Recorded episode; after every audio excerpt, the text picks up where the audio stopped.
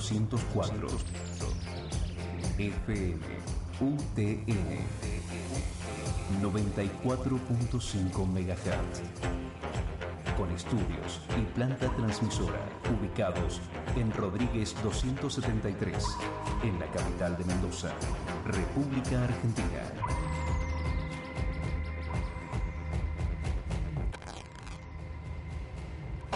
La capacitación bien entendida empieza por casa y en esta casa de estudios el año empieza con la oferta de cursos de extensión universitaria.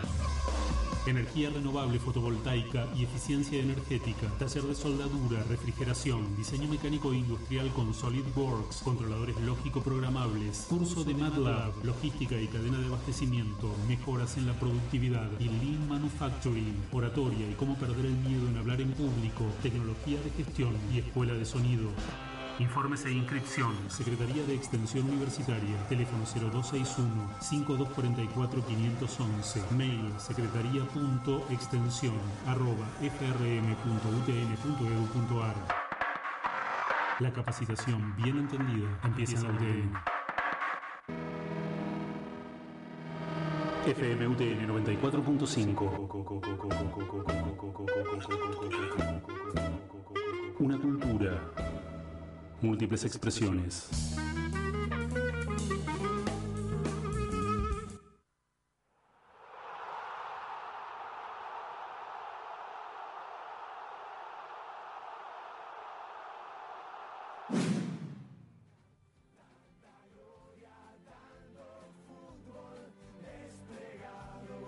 Hola, bienvenidos a Pasión Futbolera del Corazón.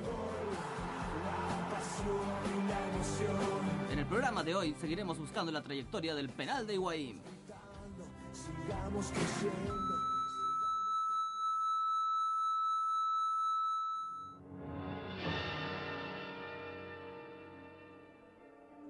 No se alarme. Su transmisión no tiene nada de malo. No intente cambiar la emisora. No intente cambiar de programa. Es inútil.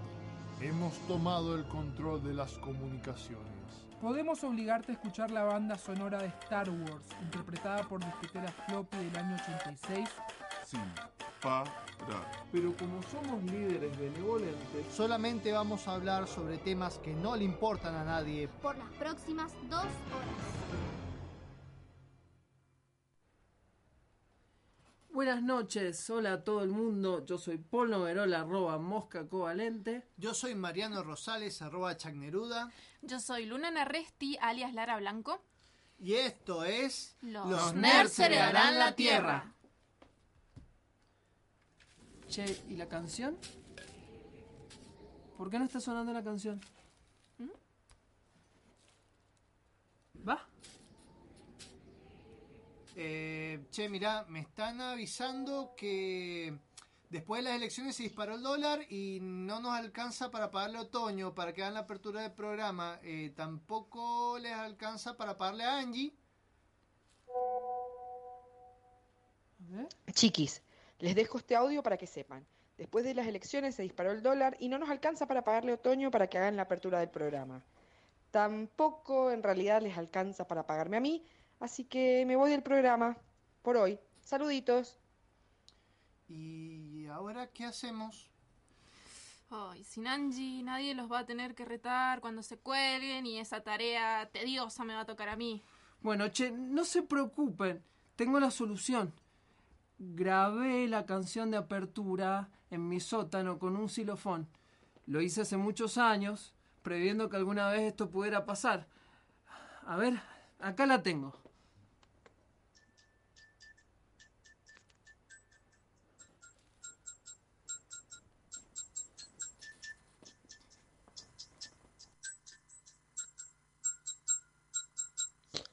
Después del tercer impacto, cuando no quede nada en pie, seremos todos el mismo ser.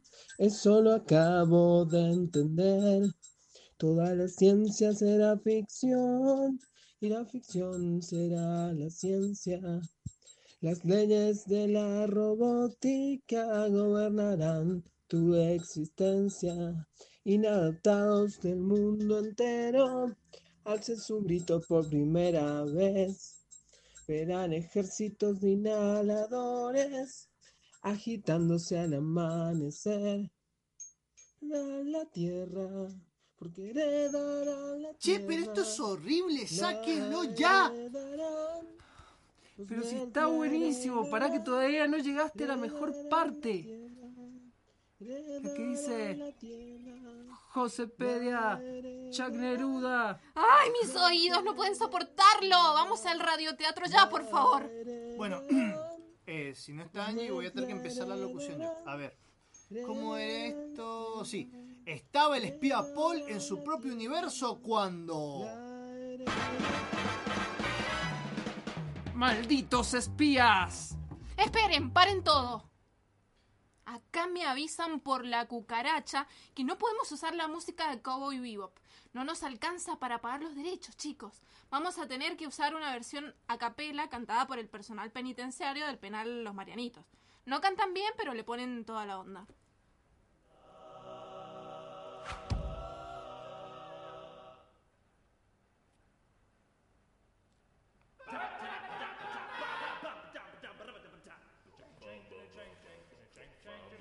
¡Malditos espías! ¡Malditos espías rusos! ¡Morirán! Espías uruguayos, los rusos no demandaron. Ahora los espías tienen Secretaría de Inteligencia de Washington Martínez en el Uruguay. Y vos sos un agente de la Agencia Federal de Inteligencia Argentina. Mm, bueno, está bien. ¡Malditos espías uruguayos! ¡Conozcan la furia del agente Paul! ¡Mueran!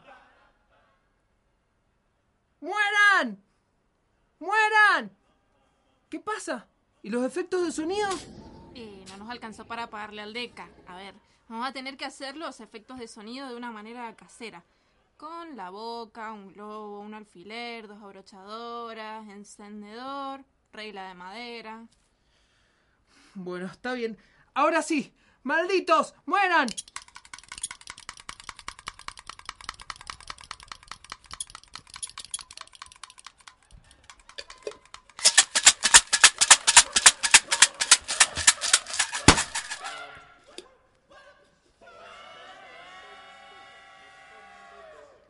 Ya está. No hay nada que puedan hacer para detenerme. ¡Denme el maldito inhalador! ¡Escoria uruguaya! Imposible, vos, jamás la conseguirás, pa. Eso ya lo veremos. ¡Chao!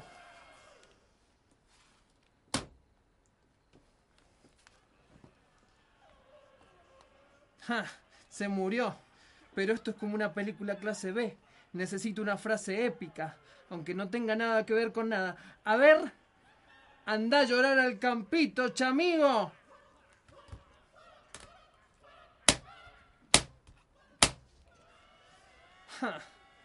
Bien, ya tengo el inhalador del espacio en mis manos. Pero, ¡qué asco!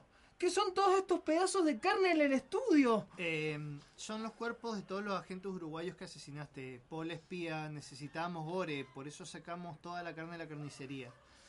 Bueno, ya está. Ya gané. Se murieron todos. No, chiques, esto no puede ser. La gente del otro lado se está quejando. Che, este final es demasiado cliché. Tiene que suceder algo más inesperado.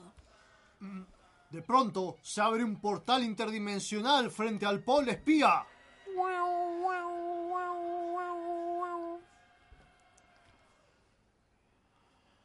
¡Oh no! ¡Es un dinosaurio! ¡Ah! ¡No! ¡No!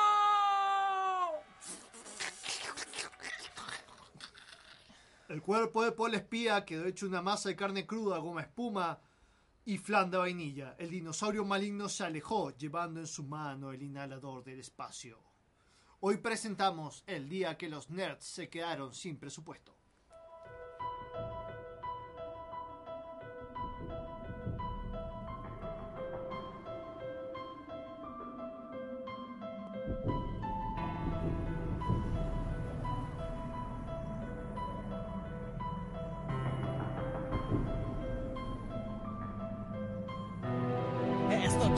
las y está lloviendo afuera. Es noche de porristas, jovencitas que se mueran. Noche de campamento, noche de luna llena. Porque está Mac Myers persiguiendo unas niñeras. Y dentro de su hotel, pues Norman Bates espera. Espero que no te espantes en algo de psicosis. Tal vez cuando te levantes, no cruces a Lugosi. Allá al Lago Cristal suceden cosas extrañas. No ves a Jason Borges estás echando tu cabaña. No extrañas a Freddy, el hombre de tus sueños. ¿O acaso Pennywise? Asustando unos pequeños, es una playa porque han vuelto los muertos. El capitán Spaulding y su casa de los cuerpos. Soy experto como Ash manejando motosierra. Matar al cenobita, que yo sé que te aterra. Te encierra Leatherface en su sótano en Texas. Te atrapa Maniac Cop y te pone tras las rejas. Sé que no se refleja, nos tú los espejos. Te espejo y te dejo. Invoco a Candyman. Yo sé que Doctor West luego te reanimará. Te verá el Doctor Fine. Si tendrás un buen susto. Porque viste Brain Dead, pero no viste mal gusto. En tu cráneo me incrusto. La razón yo la sé. No miro cine normal, miro cine clase B. Chichi Mephisto con il suono più tremendo? La tua testa la servo su un piatto d'argento. Siamo zombie e ti sbraniamo qui sul beat. Scena splatter come in un film di serie B.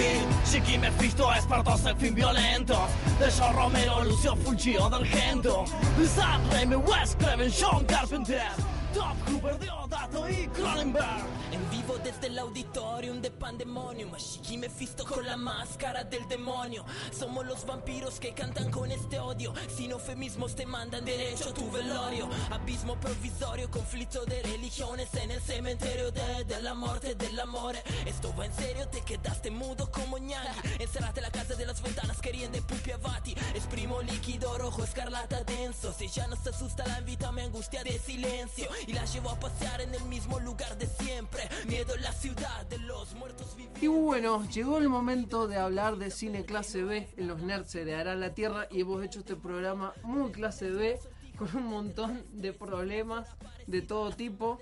Eh, nos faltan integrantes, nos falta presupuesto, no- nos fallaban los efectos especiales, los hicimos con nuestras propias manos. Si ustedes imaginan lo que es este estudio, tenemos porotos, tenemos lobitos, abrochadoras, un Una montón- bolsa de Balbi.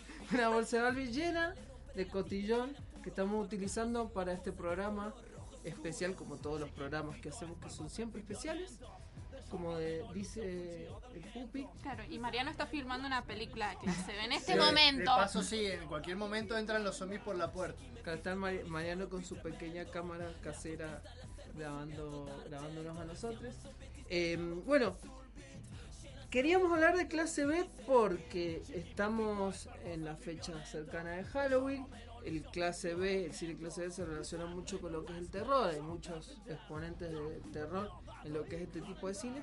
Pero va más allá que, el terror es una manera de hacer cine que trasciende todo tipo de géneros y que muchas veces se aplica a los géneros más populares que, que al mismo tiempo son géneros que o sea son géneros que son populares y tienen su, su versión clase B que es más de culto dependiendo de la época histórica. En algunos casos va a ser súper popular y en otros casos va a ser seguida por un grupo pequeño de gente, que es lo que significa que sea una película de culto, pero llega un punto en el que ese grupo de gente también es, tan grande que se difumina un poco esa, esa diferencia. A mí me parece que está muy, desa- muy relacionado con el término cine de explotación. O sea, básicamente es un modo puntual de hacer cine, pero las temáticas que suelen abordar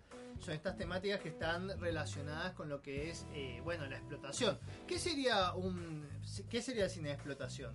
El cine de explotación básicamente es como basar el atractivo o llamar la atención del público en temas que pueden ser como jugados moralmente o, o como un poco tabú, este tema de, bueno, nos acercamos porque es algo que, que no se ve, que llama la atención, como por ejemplo, no sé, eh, drogas, mucho tema sexual, mucho tema de violencia. Por ejemplo, bueno, eh, uno de los casos famosos es el uno de los primeros filmes de explotación que se dicen es el famoso caso del elefante electrocutado, ¿no es cierto? Que es un caso que es uno de estos casos que es como es de es un film del 1903 se llama Elefa- eh, electrocutando un elefante y es eh, como básicamente es un video que te muestra como un elefante que iba a ser sacrificado es electrocutado ¿Vivo? Claro, sí. Vivo. Entonces, esto, por ejemplo, es un poco. También en sus inicios se lo relaciona un poco con el porno. Por ejemplo, le. A ver, vi- mi- discúlpenme mi francés, pero Le Coucher de la Marie de 1896 es uno de los primeros films de explotación y también considerado como la primera película porno. O sea, es, es una. Es Louise Willy, que es una actriz de cabaret, haciendo un striptease y después teniendo relaciones sexuales con un hombre en, en Claro. cámara. Estamos hablando de 1896, hay que Claro. tener en cuenta eso. Claro. Bueno, hay dos conceptos que son importantes para entender lo que es el clase B. Por un lado está el concepto de cine clase B en sí mismo. Por otro lado, lo que habías dicho con lo que es eh, la explotación es muy importante porque tienen que ver, aunque el origen de lo que es el cine clase B es posterior a lo que a, a lo que acabas de mencionar como el origen del cine de explotación están muy relacionados pero es importante saber en qué momento comienza el término de clase B. Claro, porque lo que aclaro por las dudas que lo que estuve hablando es sin explotación, que no es lo mismo de clase B, está Como relacionado un pero no es lo mismo. digamos. Sí, es como un- una especie de gancho para el público y una especie de temática que se aborda principalmente en los films de clase B o que se puede o suele abordar, ¿no es cierto? Claro, ¿qué es lo que pasa? En realidad, el, el término de clase B, el nombre, surge de una técnica, digamos, una política comercial que se utilizó en la década del 30 la- en Estados Unidos, la Gran Depresión, cuando había una gran crisis económica. Entonces, el cine, que tenía, seguía teniendo gente que iba a ver al cine, necesitaba poder compensar esta situación, entonces creó el doble programa. ¿sí? Pasaban, en lugar de una, de una película con una entrada cara, te reducían la entrada, te la hacían más barata y te pasaban dos. ¿sí? Una tenía un presupuesto más bien normal, otra, la, la que le seguía, la segunda, era la película clase B, que la hacía con el presupuesto que le sobraba, tenía que ser más corta para que les pudiera entrar, porque ya el público ya vio una película antes.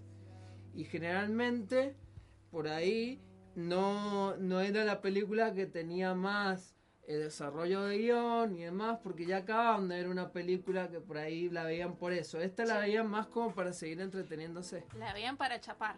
Y Eso es lo que también. iba a decir. Yo creo que en cine, en este programa deberíamos permitirnos los detalles picantes. Ay. Porque yo lo que escuché también por ahí, que no sé si será mito o es verdad, que está relacionado también con el tema de la Segunda Guerra Mundial. Que es como que había, hubo un descenso en la población, en especial la masculina, ¿no es cierto? Pero hubo un descenso en la población, principalmente la masculina, que era la mano de obra principal. Así que fue también como parte de unas políticas reproductivas, por así decir.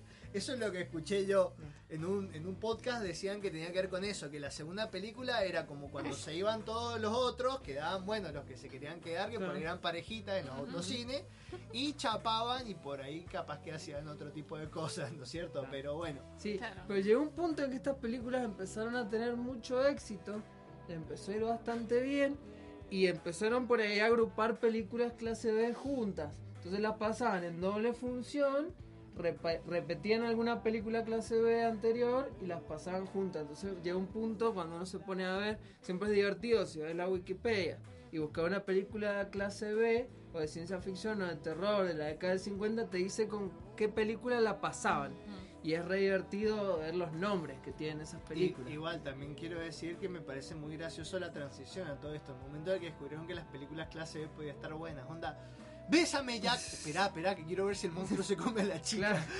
Claro, le llamaba mucho la atención. Eso que decís de las agrupaciones es interesante porque después un gran cinéfilo, ah, los dos, que es Tarantino y Robert Rodríguez, hacen eso con Death Proof y, De una. y El Planeta Terror. Siguieron el, do- el doble programa. Claro. Sí.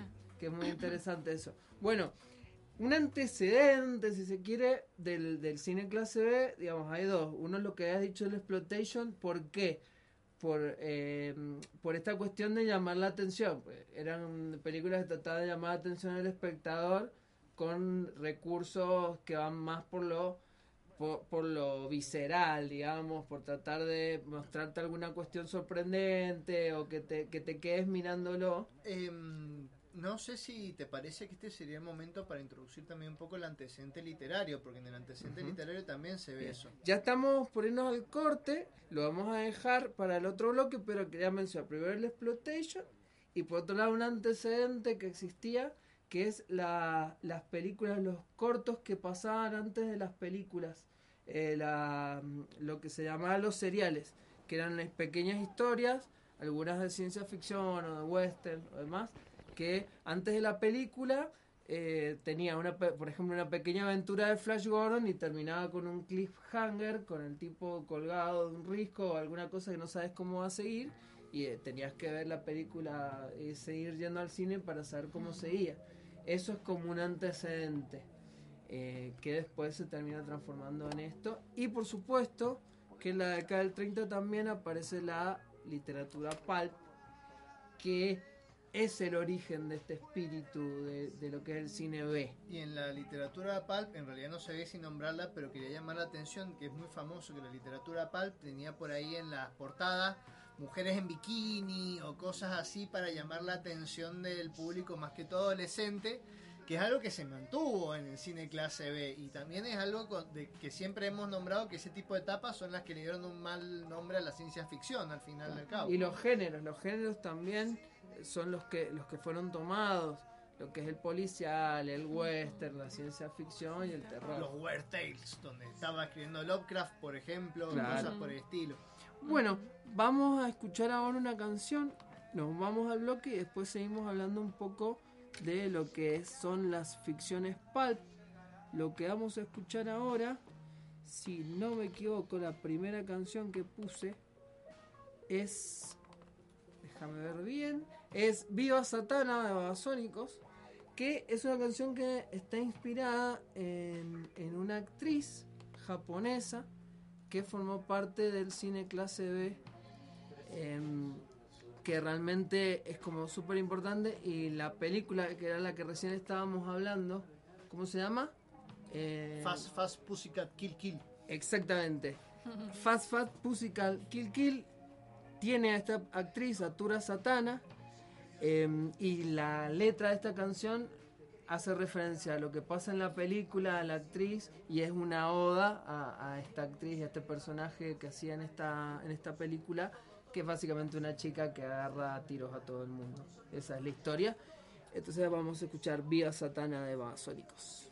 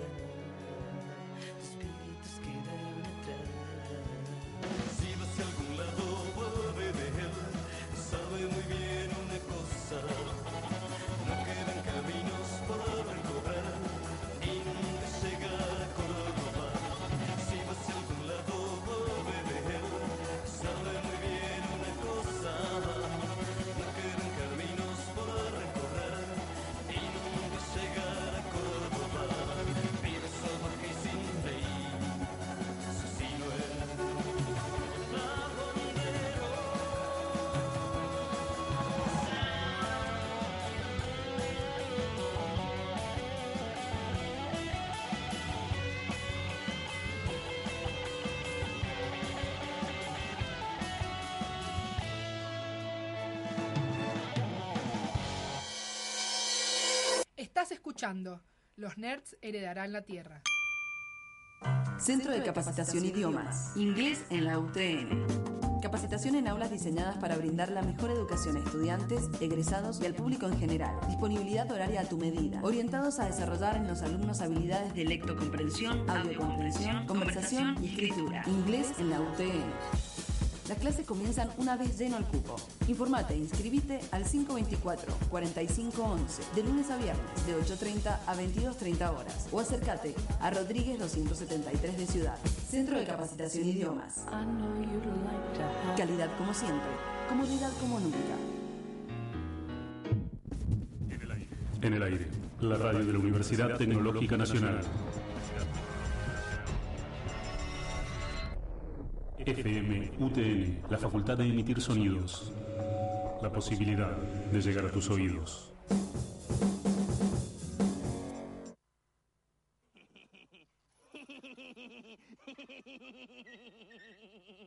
You see? You never quite know what he's going to do. He's so spontaneous.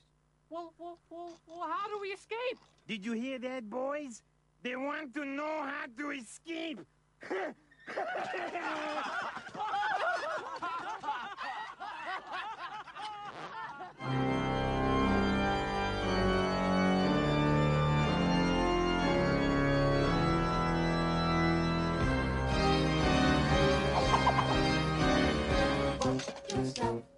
Don't fall off of the shelf. You must be the new boys in town. What's that sound? Is someone moving around?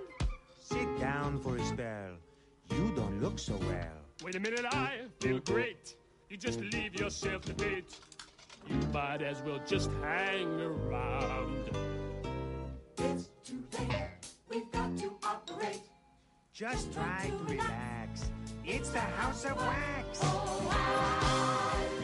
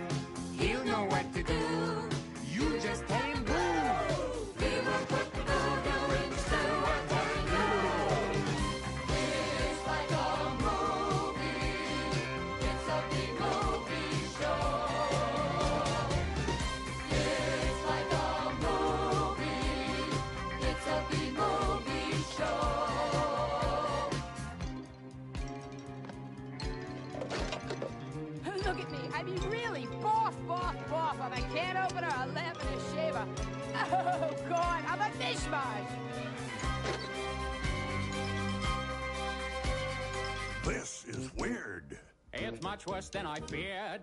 I'll close my eyes and make it disappear.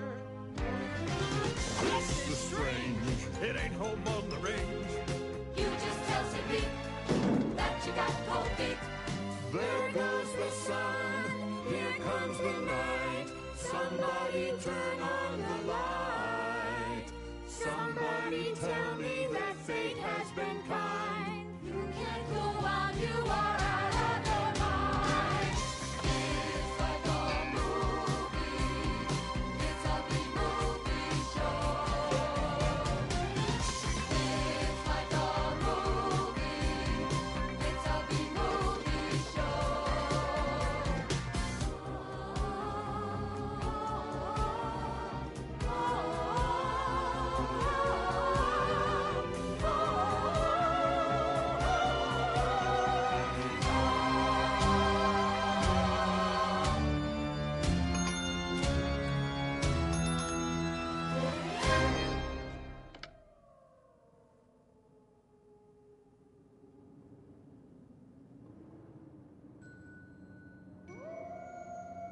La noche se avecina.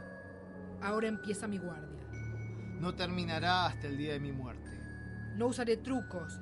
No leeré del resumen. No diré que vi una película cuando solo me la contaron. No usaré a Rugal. No alcanzaré la gloria. Viviré o moriré en mi puesto. Soy la espada de Mitrilo más 5. Soy el vigilante nerd. Soy el fuego de la vela que usaste para leer cuando te quedaste sin electricidad. Soy la luz de la computadora en la que lees tus PDFs. Soy el escudo que defiende el reino de los ñoños. Entrego mi vida y mi honor a la Guardia Nerd durante esta noche y todas las que están por venir. Y así será porque los nerds heredarán la Tierra.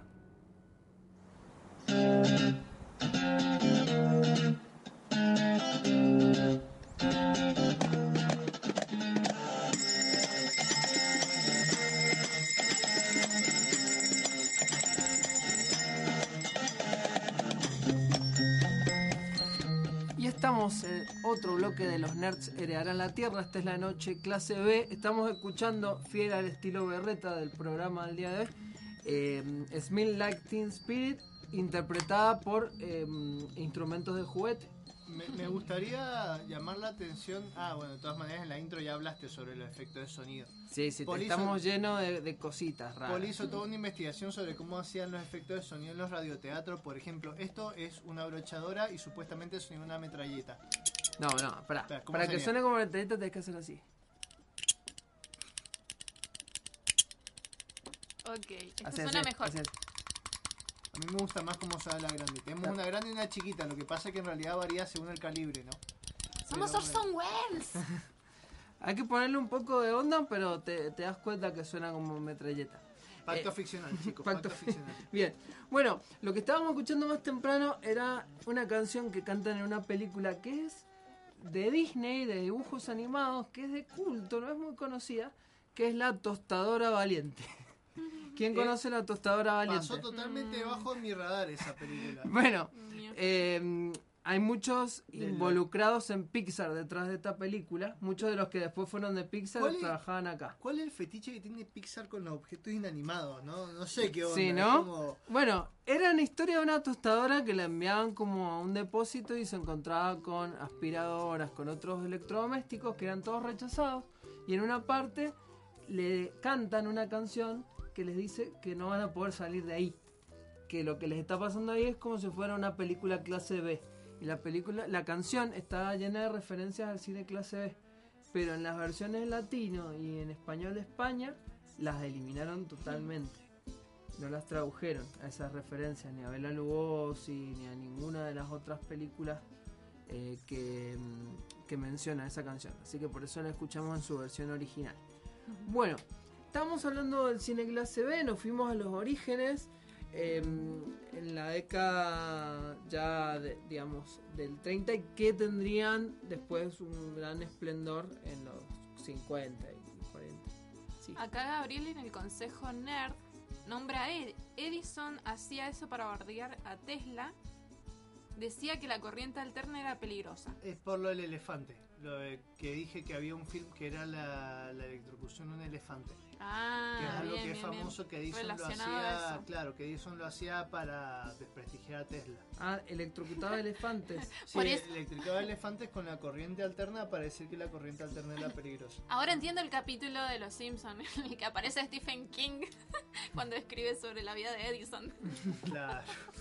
Claro, de uno. Es como, es como que a medida que uno va envejeciendo empieza a entender cada vez más las referencias de los Simpsons. Hermoso. Claro. Bueno, Paul, Bueno. continúa. Bueno, volvemos entonces a lo que es el cine clase B. Estábamos hablando del pulp. ¿Qué es el pulp? Lo hemos mencionado mil veces. pero Eran las revistas muy baratas de, que salían eh, publicadas eh, por precios ínfimos y papel muy barato. Papel barato que era amarillo y de ahí sale, por ejemplo, el diario amarillista, que Claro. no vamos a ahondar en eso porque también tiene una, toda una cuestión machista detrás del tema del diario amarillista, pero se hacía con papel más barato. El diario amarillista era, lo voy a decir, el diario amarillista era diario que en un primer momento está destinado a mujeres, entonces Ah. por eso tenía como chimentos y cosas Claro. que llamaban más la atención. Bueno, estas revistas eran de todos los géneros. Había también para mujeres, digamos, historias románticas. Em, Me- lo que, perdón, me río es que me mata las portadas que tenían con el Claro. tipo así con los pectorales claro, abiertos. claro. el Era el tipo- yoyo de Estados como Unidos. la- la- las fantasías eróticas de March, ¿viste? Claro. Sí, en esas portadas. Y estaban los héroes pulp, donde vienen los superhéroes, los tipos con la máscara, eh, medio policial. Había de todo y esas historias son el germen de lo que es el espíritu del clase B. ¿Por qué? Porque trataban de todo el tiempo llamarte la atención, eran muy apasionantes. Realmente llegó un punto que si bien seguían ciertas convenciones de género, en algunos casos, muchas veces era la premisa de la convención, pero veo que podían pasar cualquier cosa. Y en esa, en esas revistas, en las más oscuras, en las más raras, como por ejemplo Weird Tales, donde escribía Lovecraft, realmente habían escritores que estaban muy mal de la cabeza y, podían eh, relatar cosas muy bizarras. Podía pasar cualquier cosa. Y ese es el encanto que tomó mucha gente por este tipo de literatura que hasta el día de hoy incluso hay, varias líneas. La editorial Interzona tienen como una sublínea eh, que se llama Pulp y hay, eh, por ejemplo, novelas estilo Pulp escritas hoy, eh, que hay muchas muy interesantes. Hay como una manera de concebir la ficción desde el espíritu Pulp que, que reivindica esto, estas historias apasionantes, esta cuestión inesperada, que está muy fuera de los márgenes y de los cánones y de lo que supuestamente se tiene que hacer con la ficción. Y eso es lo que termina pasando con el cine clase B en un momento. El primer cine clase B, eh, primero estas películas de doble función terminan, eh, llega un punto en el cual son tan exitosas que se recupera todo, todo este déficit de, dinero que, que había, todo este problema que necesitaban como que haya más que, que haya más público y dejaron de ser necesarias que hayan dos funciones pero a la gente le gustaban las películas entonces se siguió haciendo durante mucho tiempo. Después después con el tiempo se dejó de hacer este este cine de doble función pero empezó a haber un revival de lo que es el concepto y la idea de clase B, que es otro tipo de clase B, ya a partir de la década del 70, que es ya el cine clase B dedicado a o funciones, eh, funciones privadas en ciertos lugares específicos, con un público más reducido, o sea, cine independiente, que no, no, no cuenta con el, el gran presupuesto que tienen la, que tenían las productoras, eh, las grandes productoras, porque si bien el cine clase B antes era de bajo presupuesto, pero por ahí eran productores importantes los que lo hacían. Sí, por ahí lo que tenía entendido es que grandes empresas tenían como su tenían como sus empresas que hacían cine clase Claro. B, o sea, no sé, por ejemplo, Universal tenía una subrama que se dedicaba a la clase B solamente. Onda, tenés mucha plata que nos sobró otras películas, gastala. Claro. Y también hay películas que, que nosotros ahora las vemos y nos parecen clase B, pero en realidad tenían todo el presupuesto. Claro, como King Kong, por Sí, ejemplo. Esa es la duda, que entonces la clasificación de clase B no es algo exclusivo del presupuesto. Para mí tiene una base, el origen es el tema del presupuesto, pero después hay un estilo y hay una manera de, de- de hacer y de pensar esas ficciones que tiene que ver con pensarla desde los márgenes y en algunos casos se hace con bajo presupuesto y en otros casos se tiene el presupuesto pero se intenta eh, recrear ese espíritu Claro. como en el caso de Tarantino de Robert Rodríguez. No, no son películas de bajo presupuesto tienen su, su, su- tienen bastantes billetes detrás pero lo hacen tratando de recrear ese estilo esa manera de hacer cine que en un momento tenía que ver con el, con el bajo presupuesto Recuerdo un- hace poco, hace un tiempo, en realidad había una película de Will Ferrer, que creo que él la hace, eh, director o productor, no sé, muy mala, o sea, muy bizarra. El chabón habla en español todo el tiempo. De hecho, sale la hija del Puma Rodríguez, el Puma Rodríguez también creo que sale. Es, es pésima, boludo. Y bueno, justamente eso, es como un homenaje, ¿o no? Claro, también se, se hace. Por eso también pasa que cuando se hacen los homenajes, por ahí no sabes hasta qué punto es, es el homenaje o estás haciendo el mismo tipo de películas. Llega un momento en el cual este cine empieza a ser autoconsciente de lo que es. Porque al principio no lo era. Las primeras historias de, de- de terror, por ejemplo, realmente provocaban asustar. Pero cuando se empezaron a dar cuenta de que no asustaban, que la gente le causaba gracia, empezaron a volcarse más por en lo que es la autorreferencia, el humor. Y ahí empieza un concepto que también tiene que ver con el cine clase B, aunque lo excede, que es la idea de camp.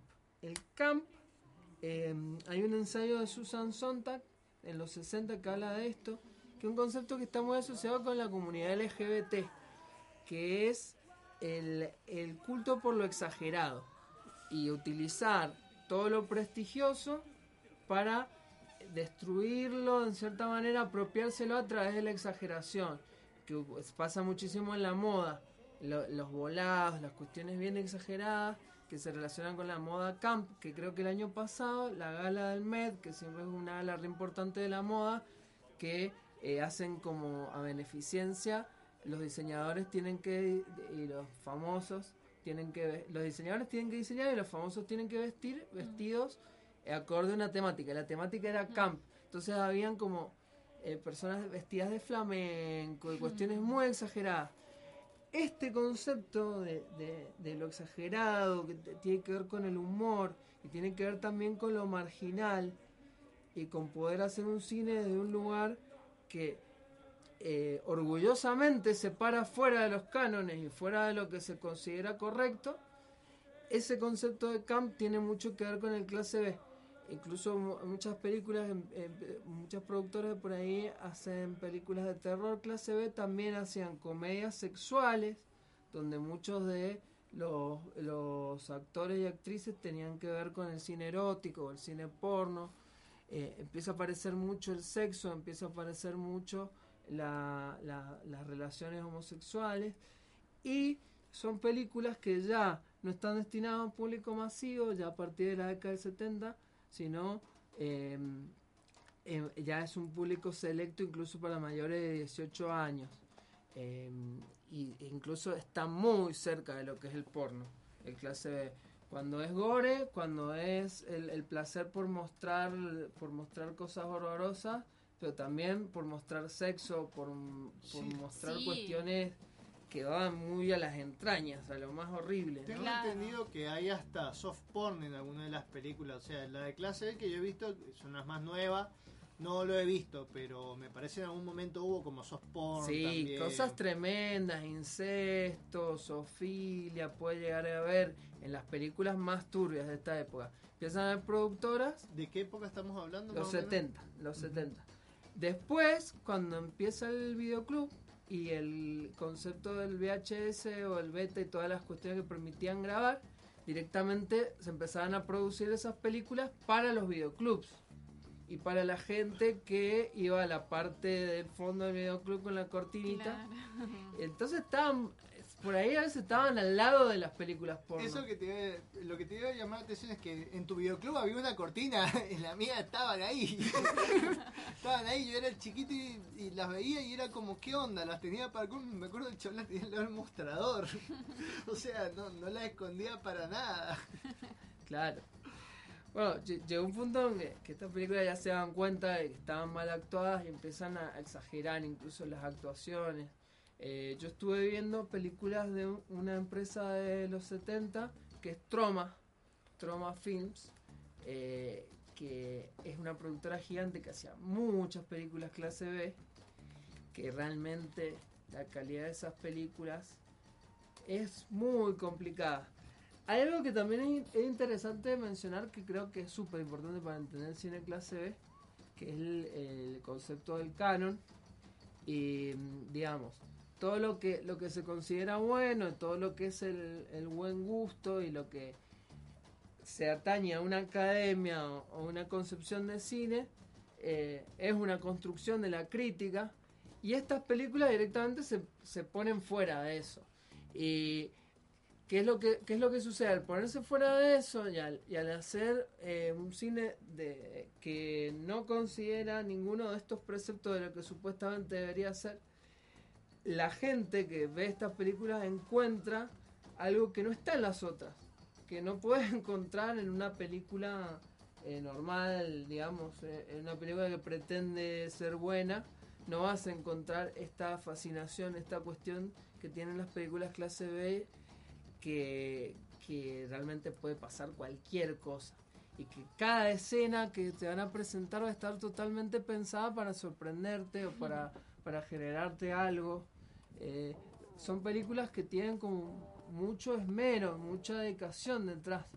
Eh, como que, que están muy interesados en, en- en- en llamar la atención del, del espectador.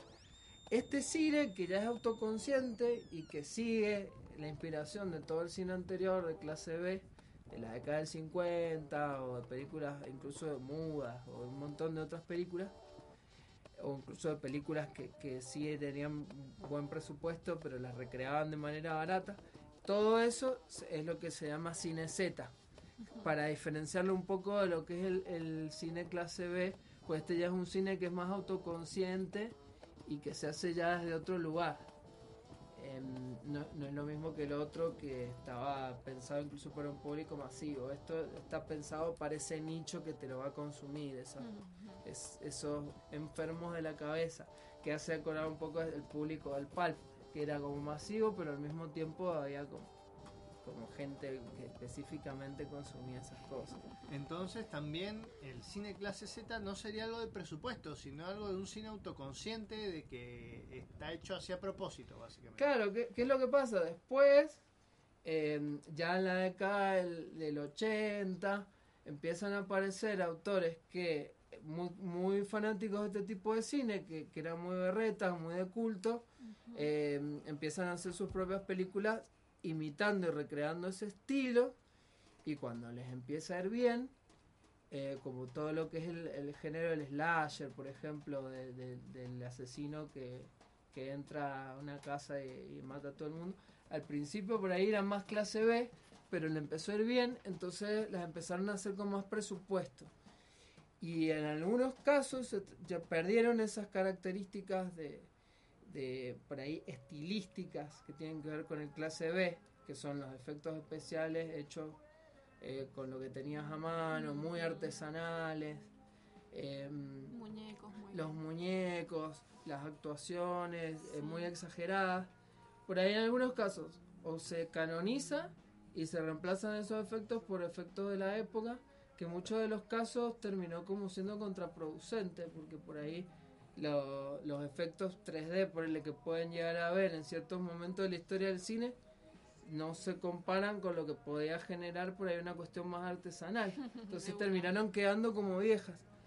O pasa eso, o pasa lo contrario, que es que a propósito empiezan a exagerar y a, y a- con el presupuesto que tienen, hacerlo más exagerado, mucho más berreta, pero con más plata, como es el caso de las películas de San Raimi.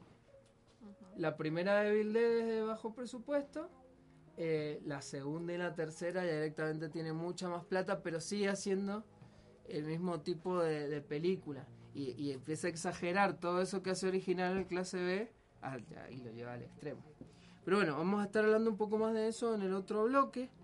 Ahora vamos a escuchar una canción de Frank Zappa que se llama Chimneys, o sea, eh, lo baratito. Encima está mal escrito, es como, como Chimneys, así todo, todo de corrido, no como debería estar escrito bien.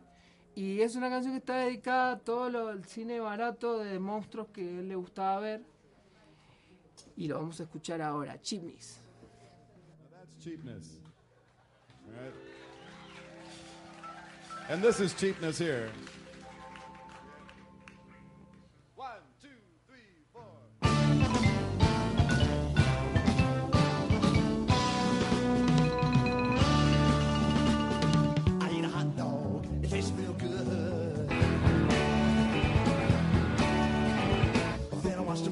Hollywood. I eat a hot dog, it tastes real good. And I watch a movie from Hollywood.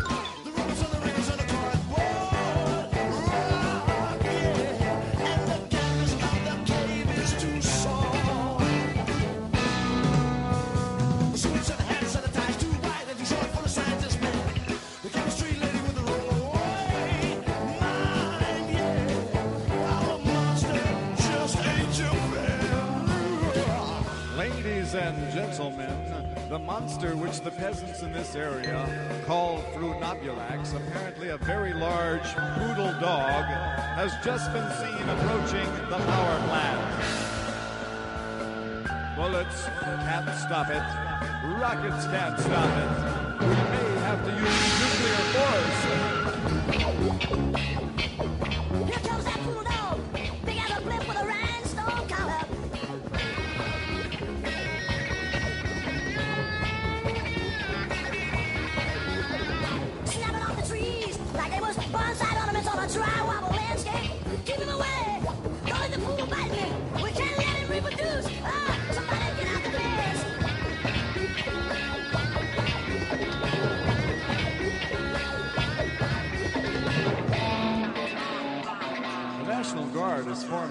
Base of the mountain, is attempting to lure the enormous poodle towards a cave where they hope to destroy it with napalm. A thousand of the troopers are now lined up and are calling to the monster. Here, Fido. Here, Fido.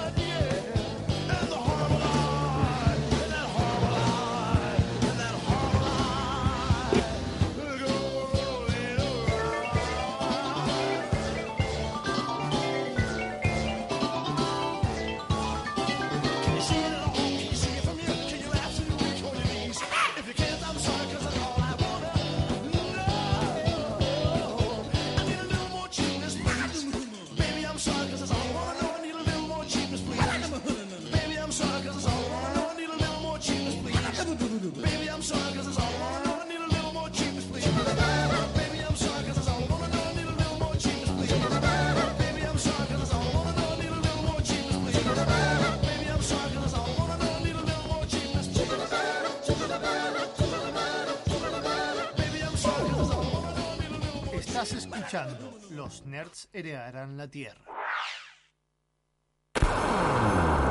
Desde la Universidad Tecnológica Nacional, Facultad Regional Mendoza, transmite LRJ 404, FM, UTN, 94.5 MHz, con estudios y planta transmisora ubicados en Rodríguez 273, en la capital de Mendoza, República Argentina.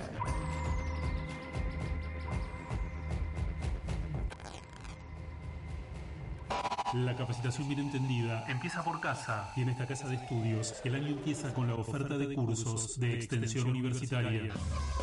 Energía renovable fotovoltaica y eficiencia energética. Taller de soldadura, refrigeración, diseño mecánico e industrial con SolidWorks, controladores lógico programables, curso de MATLAB, logística y cadena de abastecimiento, mejoras en la productividad y Lean Manufacturing, oratoria y cómo perder el miedo en hablar en público, tecnología de gestión y escuela de sonido.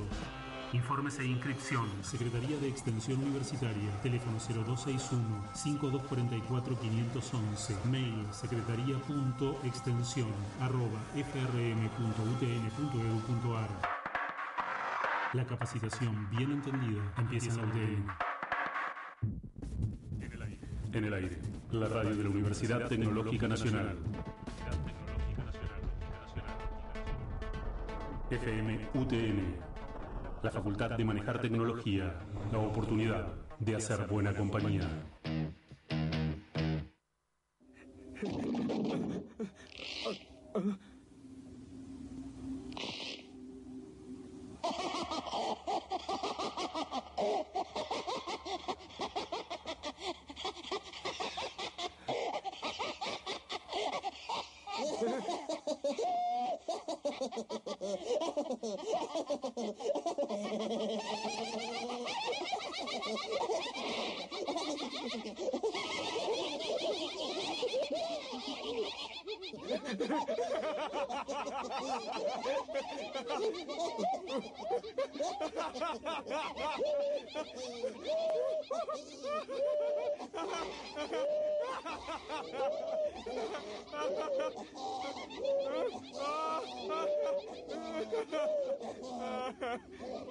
Ah!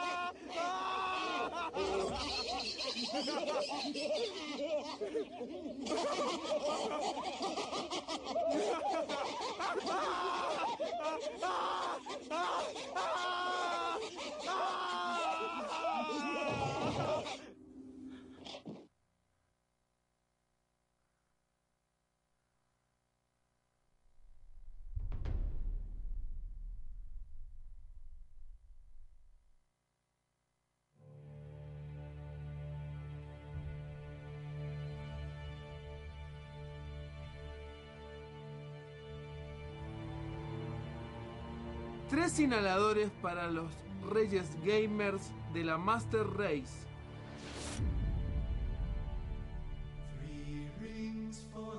Siete para los señores cosplayers en casas de cartapesta. Nueve para los Gumbas de Mario, condenados a morir. Uno para el señor Kawaii en el trono Kawaii. En la tierra de internet donde se extienden los memes. Un inhalador para atraparlos ya.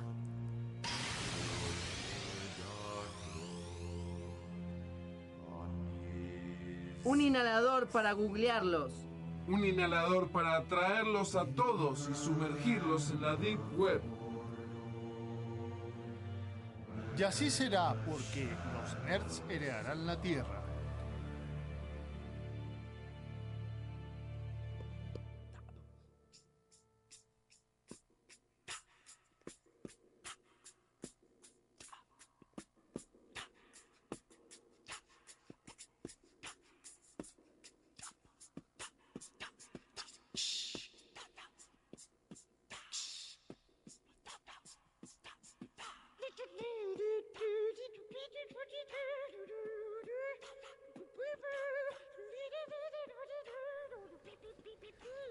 Estamos escuchando canciones algo, algo berretas o improvisadas. y Estamos escuchando El Panadero Ensonado de Pescado Rabioso, que se pusieron ahí a hacer beatbox y sonidos raros.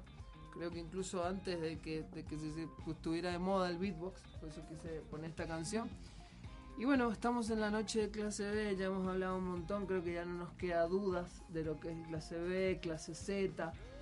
Y lo que nos quedó un poco afuera, no, pero también lo mencionamos, el tema del exploitation, que tiene sus variantes, como el Black Exploitation, que son las películas Sí, de negros... El Black Exploitation, o sea, era básicamente un modo de hacer películas que se basaba en la explotación de cierto tópico y atraer Mm. cierto público. Esto eran, eran películas de acción con negros y negras superpoderosos que mataban a todos. Eh, generalmente era como muy. El Black Exploitation, por lo que leí, era como muy. Los malos solían ser o pandilleros del barrio o blancos que acosaban gente de color, o sea, mucha temática de eso, Sí, y, y que era muy consumida por, eh, la- por eh, también la comunidad negra, que, que se inspiraba en estos personajes y también... A ver, todo esto clase B también tiene que ver con, con todo lo marginal y todo lo no oficial y también sirve como una manera de, de- de hacer revolución o hacer resistencia. E- esas películas también se transformaban en, en resistencia porque tenían personajes... Las que- panteras negras. Y Ah. Claro. Lo que pasa es que en realidad al mismo tiempo era como que trataban temas que terminaban siendo como medio tabú, pero al mismo tiempo está bueno que encontraron un medio para explotarlo. Está el caso, por ejemplo, de Trafficking Soul de 1913, que es un cuento que habla sobre la trata de personas, sobre la trata de mujeres. Eh, o sea, es como está considerado dentro del cine de explotación porque tenía como una temática truculenta, pero al mismo tiempo está bueno que se trate de esos temas. Está como ese doble juego, que hay como una parte de morbo, pero al mismo tiempo lo mostrás. Igual que con la comunidad LGBT y demás, te lo muestran como medio de manera burlesca, incluso muy exagerada, pero te lo muestran, que por ahí en una película de la época eh, mainstream no pasaba. Claro. Decimos algunos de los exploitation que existe, existe el Black Exploitation, el Sex Exploitation, el Nazi Exploitation, el British Exploitation, que es como cine de terror pero con temática inglesa.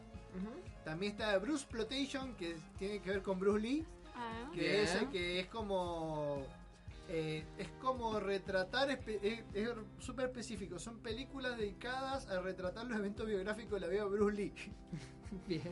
o sea también el cine de caníbal es considerado dentro del cine exploitation igual que el car exploitation que es un que tiene que ver con eh, un argumento basado enteramente en la conducción de automóviles eh, me pregunto si no tendrá algo que ver con si. mm, eh, eh, ¿Cómo se llama esta película? Se me fue el nombre súper conocida. Baby Rápido y. Furioso. Ah, Rápido y Furioso. Si Sí. Rápido y Furioso no será un Sí. poco dentro de eso. Lo que pasa es que Rápido y Furioso no tiene pinta de clase B, pero. Tiene, tiene mucha plata detrás. Por eso. Eh, pero no viene de ahí. solamente- Pero no solamente eso, sino que, como decíamos, el modo de componer la historia, como que medio como que ese tomarse seriamente no es propio del cine clase B.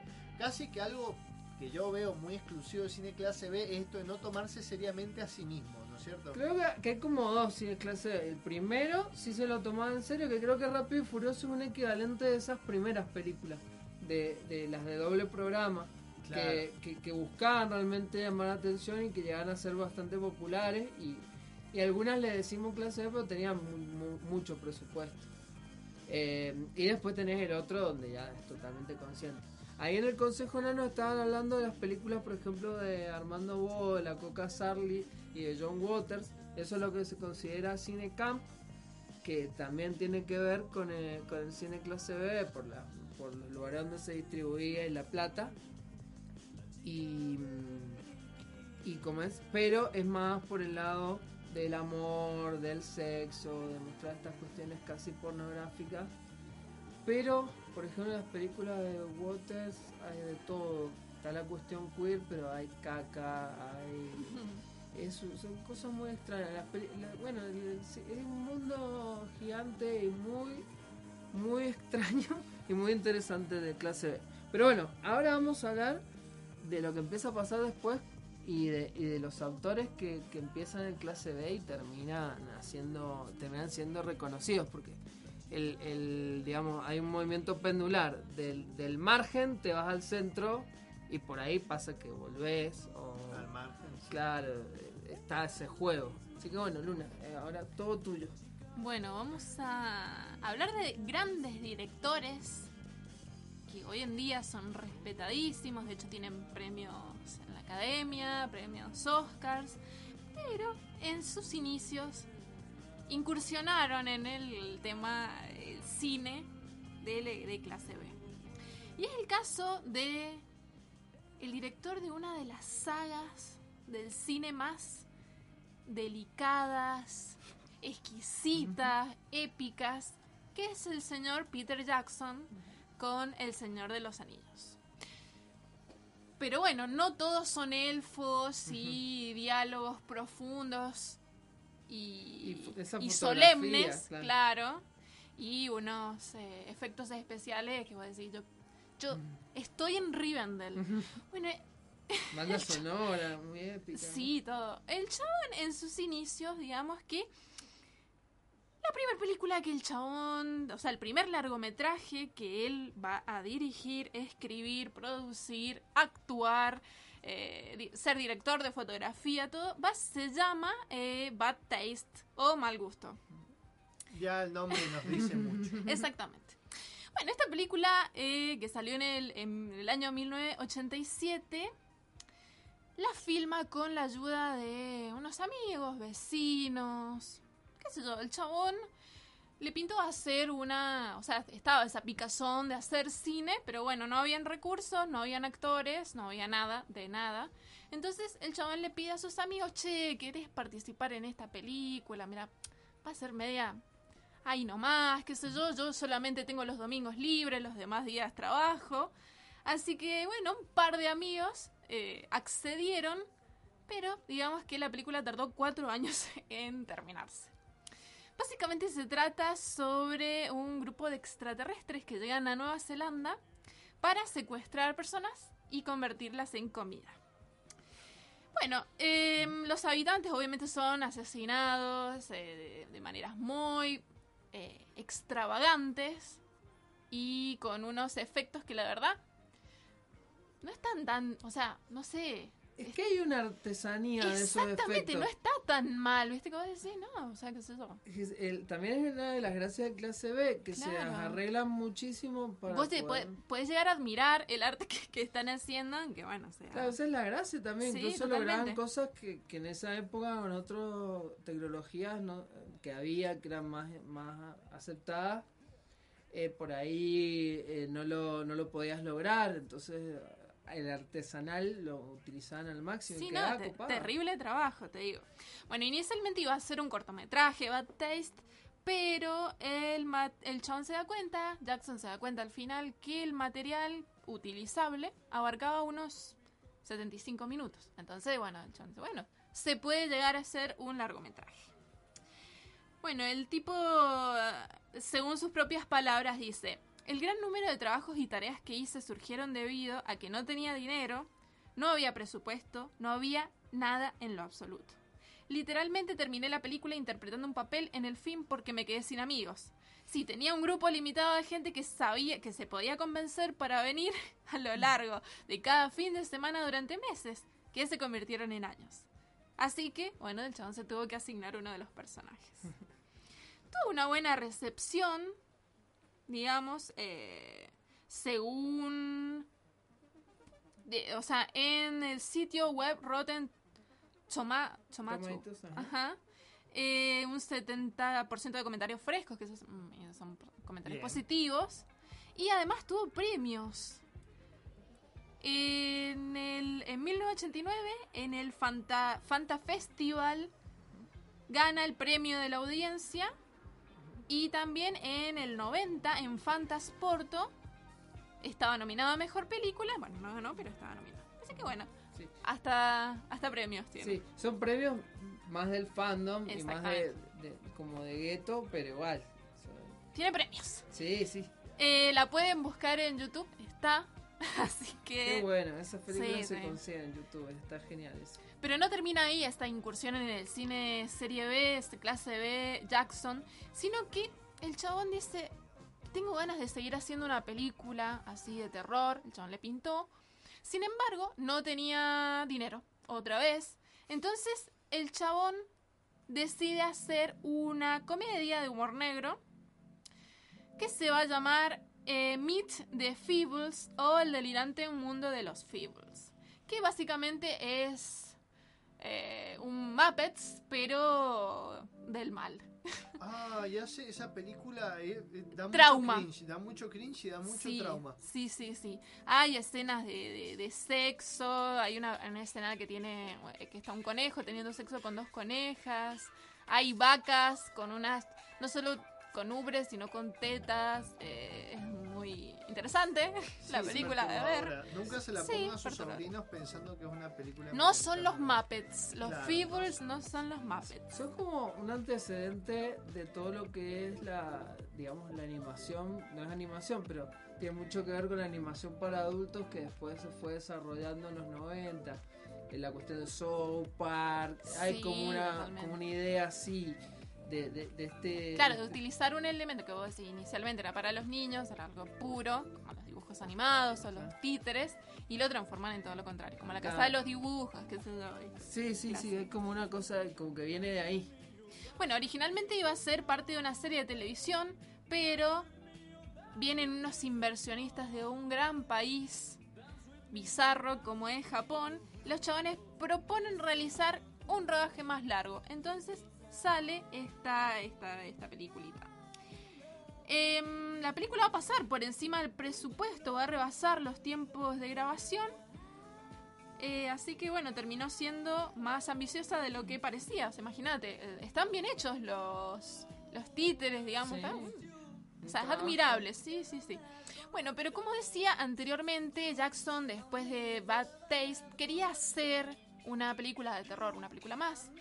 El chabón, fanático de las películas de George Romero, zombies, quiere hacer una película con un elemento zombie. Entonces va a dar a luz, muy, y está muy bien utilizada esta, esta analogía, la película Brain Dead o el nombre alternativo Dead Alive, titulada en España eh, Brain Dead, tu madre se ha comido a mi perro. Bizarrísima No, no. también. Sí. Eh, digno, digno, digna traducción. Sí, la, la traducción en ese caso es muy acertada porque Muy, muy, traduce muy. el como el espíritu del título original. Sí. O sea, Brain Dead, muerte cerebral, así. No, y- en Spam, y acá en Latinoamérica, ¿cómo se va a llamar? Muertos de miedo. Sí, no, esa traducción no estuvo tan buena. esa traducción no estuvo tan buena, me gusta más la otra. De una. Bueno, esta es una película que mezcla el terror, la comedia y el gore. Se estrenó en el año 92 y contó con un presupuesto mm, algo más elevado, 3 millones de dólares. Sí, obviamente la, la línea Mal Gusto de Meet the Feebles. Y es considerada como una de las películas más sangrientas de la historia. Bueno, eh, está ambientada esta película en Nueva Zelanda durante los años 50, donde un jovencito vive, Lionel, vive con su una madre sobreprotectora, al estilo la madre de- de- del chabón de psicosis, una onda así. Bueno, este Lionel se enamora de Paquita, que es una gitana española, una jovencita, y la madre celosa un día los, los sigue, digamos, a escondidas, a él y a Paquita, hacia eh, un zoológico donde se encuentran estos enamorados, y es mordida por un, por un mono rata de Sumatra, y bueno, el mordisco la va convirtiendo lentamente en zombie. El chabón va a tratar de, de, de, de- ¿cómo se llama? de ocultar este hecho y la, digamos, la señora se va convirtiendo de a poquito eh, en zombie. Va, de hecho, por eso se llama se, se comió a mi a- Tu, tu madre se tu comió madre mi se comió a mi perro porque el- eh, la madre se come al perro de Paquita. Una escena muy, muy triste, digamos. Pero, eh, bueno, lo, interesante es que más allá de que esta sea una película de, con una alta presencia de gore, hay, pueden hacerse varias, varias lecturas porque en un momento, en el final de la película, esta madre se transforma en un monstruo gigante y a- al hijo lo succiona de vuelta a su, a su útero, digamos. A su- Ay, había olvidado. vientre. Menos mal que había olvidado esa parte. Claro, y como que el chabón vuelve a nacer. Entonces, eh, además que es una sátira de la clase media suburbana neozelandesa de los años 50, bastante reprimida, y a la vez es un psicodrama de la relación de una madre con su hijo. Bueno, em, pasamos a otro, em, a otro director, también reconocido posteriormente em, por otro tipo de trabajos, aunque Mariano ahí tiene una, una- una teoría interesante, que es Sam Raimi con The Evil Death, y ahí Paolo Muabdi nos va a hablar de ella. Bien. Bueno, eh, ya es un clásico esa película. eh, empezó siendo una película de terror clásica. La primera Evil Dead es simplemente unos tipos, un, un grupo de, eh, no sé si son de secundaria, creo que son universitarios, van a una cabaña y... Claro, eh, universitarios. Universitarios van a una cabaña y de pronto aparecen, pasan cosas extrañas. eh, ¿Por qué? Muy aterradoras. es muy interesante el por qué, me parece que tiene mucho que ver con el programa también. ¿Qué es lo que Sí. encuentra? Lo que el encuentra en libro, sótano. el libro, el Necronomicon. Encuentra el Necronomicon, lo de Craftiano. Claro. Lo utilizan, lo utilizan como, como una excusa para todas las cuestiones extrañas que aparecen, que tienen mucho que ver con el cine clase B. Es gracioso porque la primera estaba pensada como una película seria de terror, pero pasaban cosas muy bizarras, como hay un momento donde hay una violación, o hay un árbol que viola a una chica. Ay, Hay sí, cuestiones- esa parte. Igual yo vi solamente la primera y me pareció de todas maneras excelente. Tenía muchos recursos muy buenos. Es como que por eso- ejemplo ciertos traveling en los que no te mostraban qué es lo que lo perseguía. Bueno, muy bueno. Ese es muy gracioso porque también tiene que ver con esto del clase B, del- de cómo se involucran los, pro- los directores y productores con la película. Ese, ese traveling, que es famosísimo de Dead, donde la cámara persigue al, al al protagonista Ash y vos lo ves como que viene, como que se lo viene a comer. Esa, esa, mm, esa toma fue hecha, fue hecha poniendo unos palos gigantes, gigantes, de, de como de, tomo- para sujetar la cámara desde los dos extremos. Y quienes sujetaban la cámara era Sam Raimi y Bruce Campbell, el, actor de la película, el protagonista. Eh, el mismo Ash, que había puesto, estaba muy copado con la peli y, y había puesto plata incluso para la película. Ellos dos, imagínate, eh, levantando la cámara para hacer esas tomas. Hay una cuestión eh, de muchísimo trabajo, muchísima creatividad. O sea, cada, cada secuencia está totalmente pensada y homenajea eh, mucho a los grandes del stop motion, a los que a los que en la primera etapa de este, de este cine, incluso de los seriales y del cine clase B en los 50, hacían estos efectos de- especiales con plastilina, con arcilla, que el más importante de todos ellos es Ray Harryhausen. Hay mucho homenaje a Ray Harryhausen en la Devil Dead, incluso en la tercera, eh, que es total, qué bizarra, qué bizarra la película. Ahí eh, aparece un momento unos esqueletos eh, que son referencia a la película de Jason y los Argonautas, que es una de las más importantes de Ray Harryhausen, que hizo unos esqueletos de plastilina. Hay referencias también a, a Harryhausen en, en Gravity Falls. Es como súper importante para todo lo que es la cultura pop. Sí, lo, lo admiran muchísimo a Harryhausen.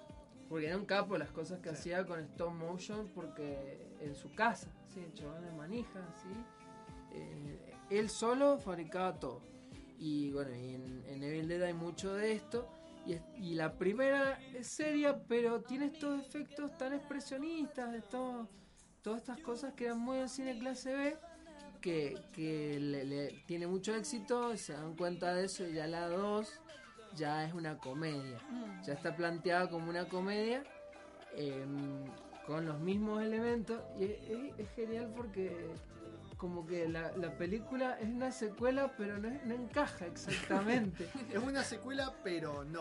como que como que de pronto eh, vuelven a la, a, la, a la cabaña pero es como si no hubieran ido como si no hubieran ido nunca pero al mismo tiempo se acuerdan de algunas cosas entonces es como, como una cosa que si vos, si vos viste la anterior la entendés como secuela pero los personajes medio que sí medio que no te llenan inconsistencias a propósito y es genial y Qué hay- lindo, boludo, trabajar así. eh, eh, es hermoso lo que- es hermoso hacía lo que quería, básicamente. Eh, y, y ya después, ya el final, eh, no, lo, no lo vamos a spoilear, pero es totalmente inesperado lo que pasa al final de esa película. Y, y te da la pauta de cómo ser la tercera. Y la tercera termina siendo también una locura. pero son películas muy buenas. Y la tercera tampoco encaja del todo, es muy Yo graciosa. la quiero ver porque en un momento lo- los enfrentan a los Marvel Zombies. Hay un crossover de Marvel Zombie y la armada de la, la armada de los muertos que es Devil Dead. Ajá. Mucho, muchos cómics hay, hay un montón de eh, videojuegos también, muchas referencias. Sí, lo que leí por ahí es que un antecedente importante para un juego importantísimo que es el Doom.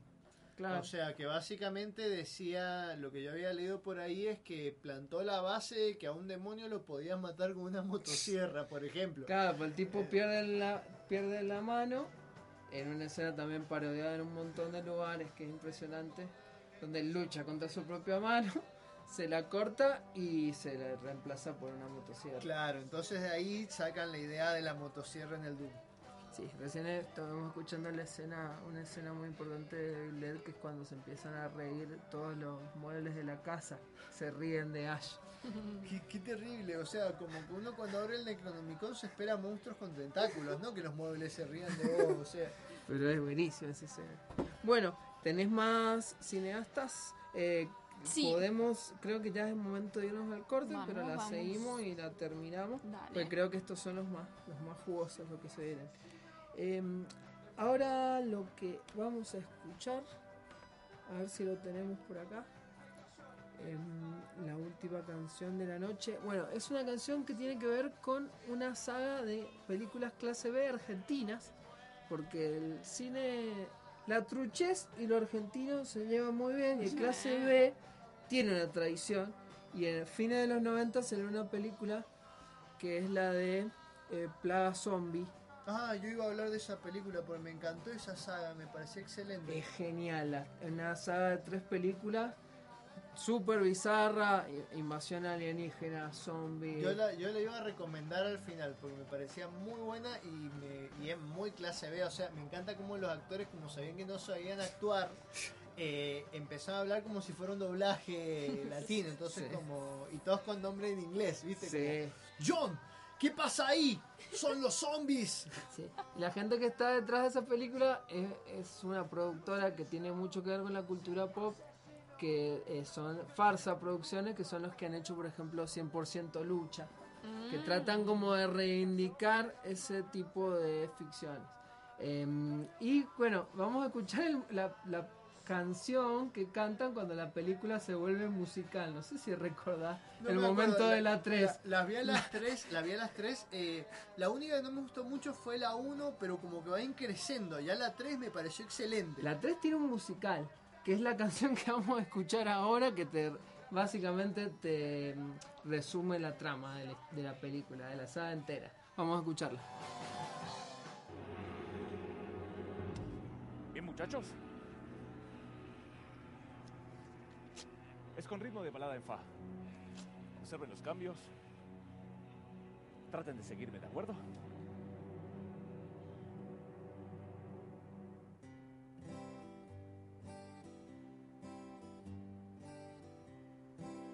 Rock and roll.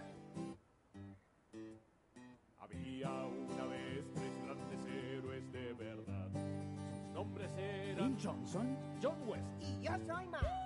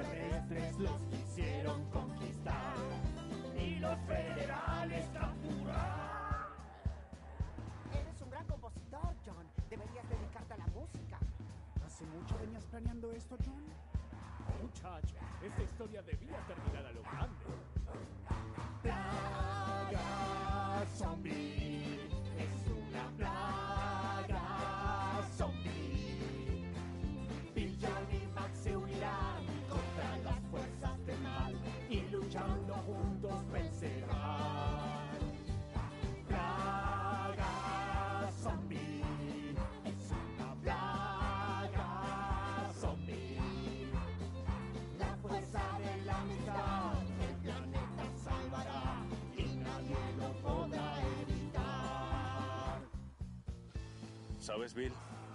Estos últimos días han cambiado mi vida. Siempre estuve convencido de la fuerza de mis músculos, pero finalmente aprendí a valorar el poder de mi espíritu. Y no solo ha cambiado tu vida.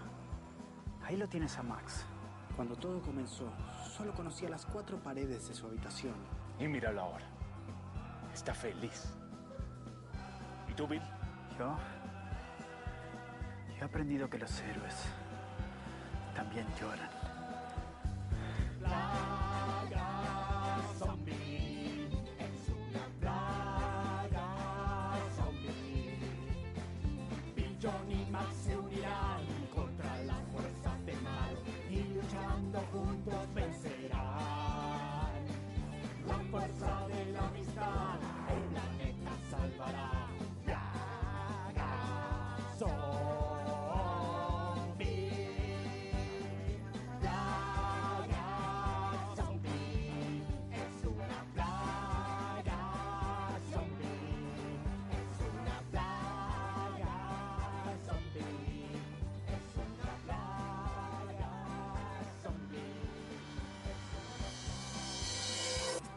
escuchando Los Nerds heredarán la Tierra. Centro de Capacitación Idiomas. Inglés en la UTN. Capacitación en aulas diseñadas para brindar la mejor educación a estudiantes, egresados y al público en general. Disponibilidad horaria a tu medida. Orientados a desarrollar en los alumnos habilidades de lectocomprensión, audiocomprensión, conversación y escritura. Inglés en la UTN. Las clases comienzan una vez lleno el cupo. Informate e inscribite al 524-4511 de lunes a viernes de 8.30 a 22.30 horas o acércate a Rodríguez 273 de Ciudad. Centro de Capacitación Idiomas. Calidad como siempre, comodidad como nunca. FMUTN 94.5. No todo es silencio, lo que nos rodea.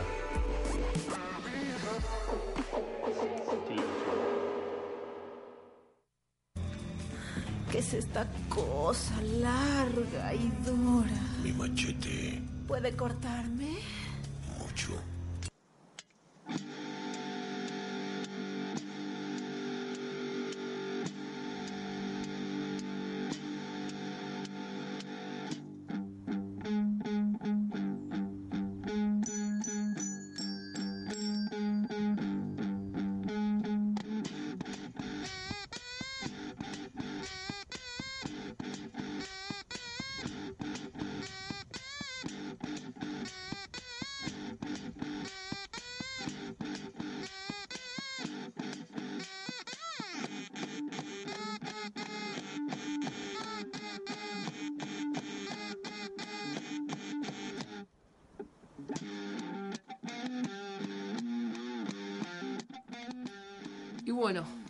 Estamos en noche de clase B en los Nerds heredarán la Tierra. Ya no estamos manejando demasiado, estamos hablando mucho. Así que, Lura, termina lo que trajiste para el día de hoy. Bueno, vamos a ir con otro director reconocido, Francis Ford Coppola, director del Padrino, y bueno, para qué nombrar más. El primer trabajo de Francis Ford Coppola como director fue eh, Demencia 13, una película de terror estadounidense, obviamente, y que em, el argumento básicamente era que una mujer cuyo marido acaba de morir de un infarto mientras están en medio de un río, en una balsa. El chabón le da un infarto. Entonces, em, la mujer esta simula que se ha ido de viaje, de negocios, para engañar a la familia y así recibir una herencia. ¿Qué pasa? Em, los hermanos de este de su marido le van a poner un poco las cosas difíciles y además van a empezar a ocurrir unos rituales extraños en el caserón de esa familia rara. La película es en blanco y negro y eh, es clase B por su origen. Básicamente eh, sucede que en Irlanda estaba, digamos, Coppola y Roger eh, Corman, al chabón le a este director le había sobrado dinero del presupuesto de la película de carreras de Young Racers. Entonces le sugiere a Coppola que se quede un poco más, que con este, este vueltito que le había mm, quedado, con un, eh, con un equipo pequeño, rodaran una película de terror barata. Básicamente lo que el chabón quería, según palabras de Coppola, era que hicieran una copia barata de Psicosis. Bueno, entonces Coppola ¿qué hace? Se manijea, dice, bueno, dale, escribe el borrador en una sola noche, se lo muestra a Corman, queda encantado y le da 22 mil dólares. Coppola a su vez consigue otros 20 mil más para, eh, tras venderle los derechos al productor Raymond Strauss. Entonces, em, un amigo de Coppola, de hecho, o sea, de todo queda entre, entre amistades, va a ser al Locatelli, va a ser el director artístico y le va a ayudar a terminar el guion, aunque no va a ser acreditado. Muy, muy clase B, todo esto, esta situación. Entonces, bueno, ahí ve la luz esta película. Yo eh, la, la vi. Em, es una película elegante, o sea, está linda de ver. tiene como todo una, o sea, no es lo mismo que estamos hablando, no es- el mismo estilo Claro. del que del que estamos hablando anteriormente. No es exagerado. Claro, Me no es tan digas- exagerada. Me encanta que digas elegante Es y sea elegante. clase B. Sí, sí, sí. Así que eh, recomendada. Ahora nos vamos a James Cameron, que eh, tiene dos de las películas más taquilleras de la historia, con Piraña 2, que va a ser la secuela de Piraña, donde va, eh, que es una película de terror del año 81, donde va a ser su debut como director. Bueno, es en una isla caribeña, es el argumento.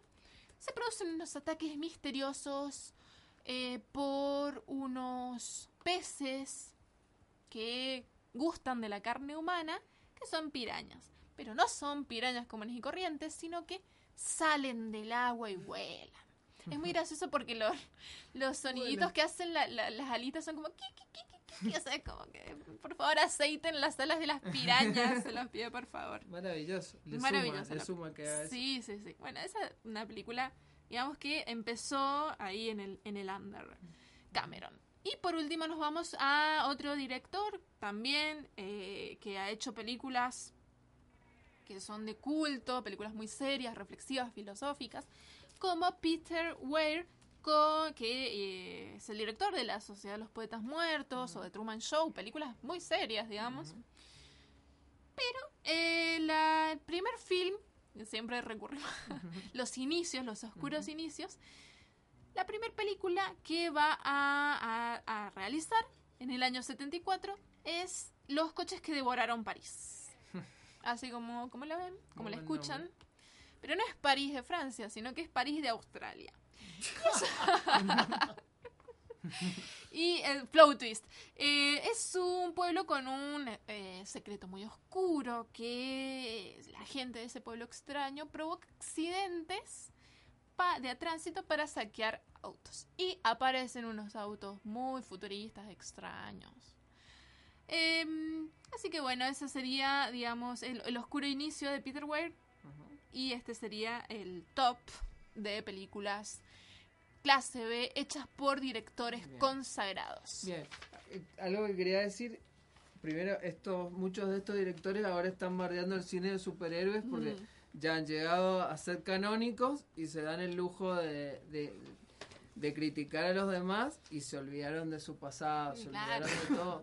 Em, y también está otra, vuelve otra vez esta cuestión del canon, que por ahí eh, eso, siempre los que tienen el poder son los que deciden lo, lo- a qué es lo bueno y qué es lo malo, y siempre lo que le gusta a la gente lo que, y lo que se consume siempre está considerado a- a- algo malo.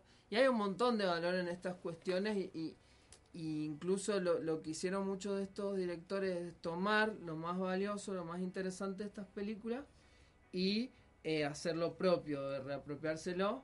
Y hay otra cosa que pasa en los 80, con- justo con Piraña y todo eso, que es que empiezan a aparecer las primeras películas de presupuesto importante que toman los conceptos y las ideas centrales de estas películas de clase B y las hacen eh, ya con buen presupuesto y de una manera más seria, digamos, como Tiburón, todas las de Spielberg, eh, que, que medio que son contemporáneas a estas, pira- a estas dos pirañas, la de Tiburón, que directamente es como una idea de recrear eso, pero hacerlo, entre comillas, bien.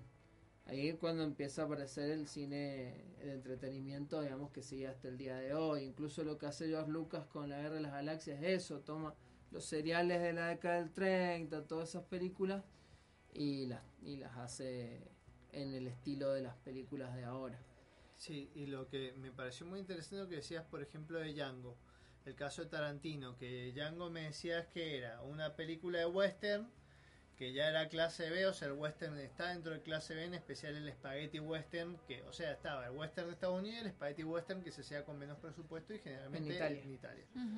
Eh, eh, bueno, decías que era de Django, que era un spaghetti western, que era de negro, que era de Black Plotation y que además, ¿qué más ibas a agregar? Hay un montón, hay un montón. Llega un punto en el que ya no podés, eh, ya las referencias y las mezclas que toma eh, Y es son... como, es como que- en Kill Bill también, es que, que hay películas de Kung Fu, Claro. también hay, hay Lo que pasa es que justamente, Sí. justamente eso está re interesante porque Tarantino se sirve de todo esto se lo apropia y hace cine que no es clase B, pero si bien hace honor a todo eso. Es como clase B de autor. Quiero mencionar una cosa más.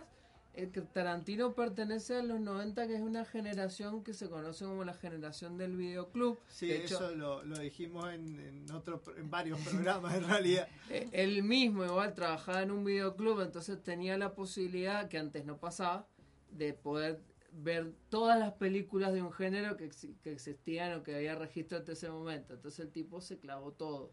El cine clase B australiano, que recién mencionamos esta película de La París de Australia. El cine clase B australiano es súper importante para todo lo que es Tarantino y todo eso, porque era súper bizarro y súper loco. Y, y toman mucho de ahí. Entonces lo que hacen estos tipos como Tarantino y Rodríguez es tomar toda esa masa de cosas y, y apropiársela, que es algo muy interesante y muy copado que hasta el día de hoy se sigue imitando.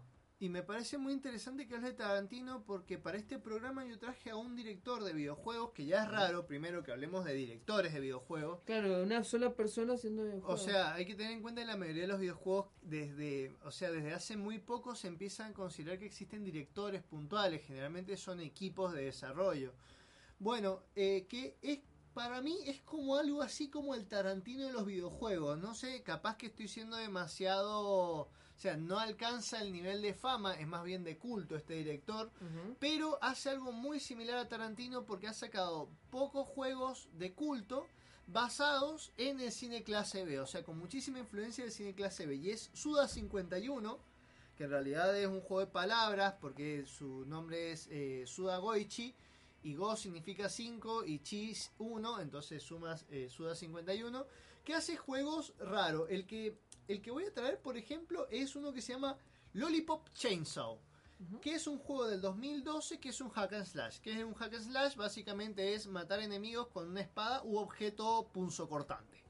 Pero ¿qué es lo que tiene de especial este juego? Es que se aprovecha del sexploitation del cine clase B porque la protagonista es una porrista de 18 años, muy, muy, muy sexualizada, que mata zombies con una motosierra. Lo que pasa es que hay una invasión zombie en el colegio de ella, entonces tiene que matar zombies con una motosierra, acompañada de la cabeza suelta de su novio.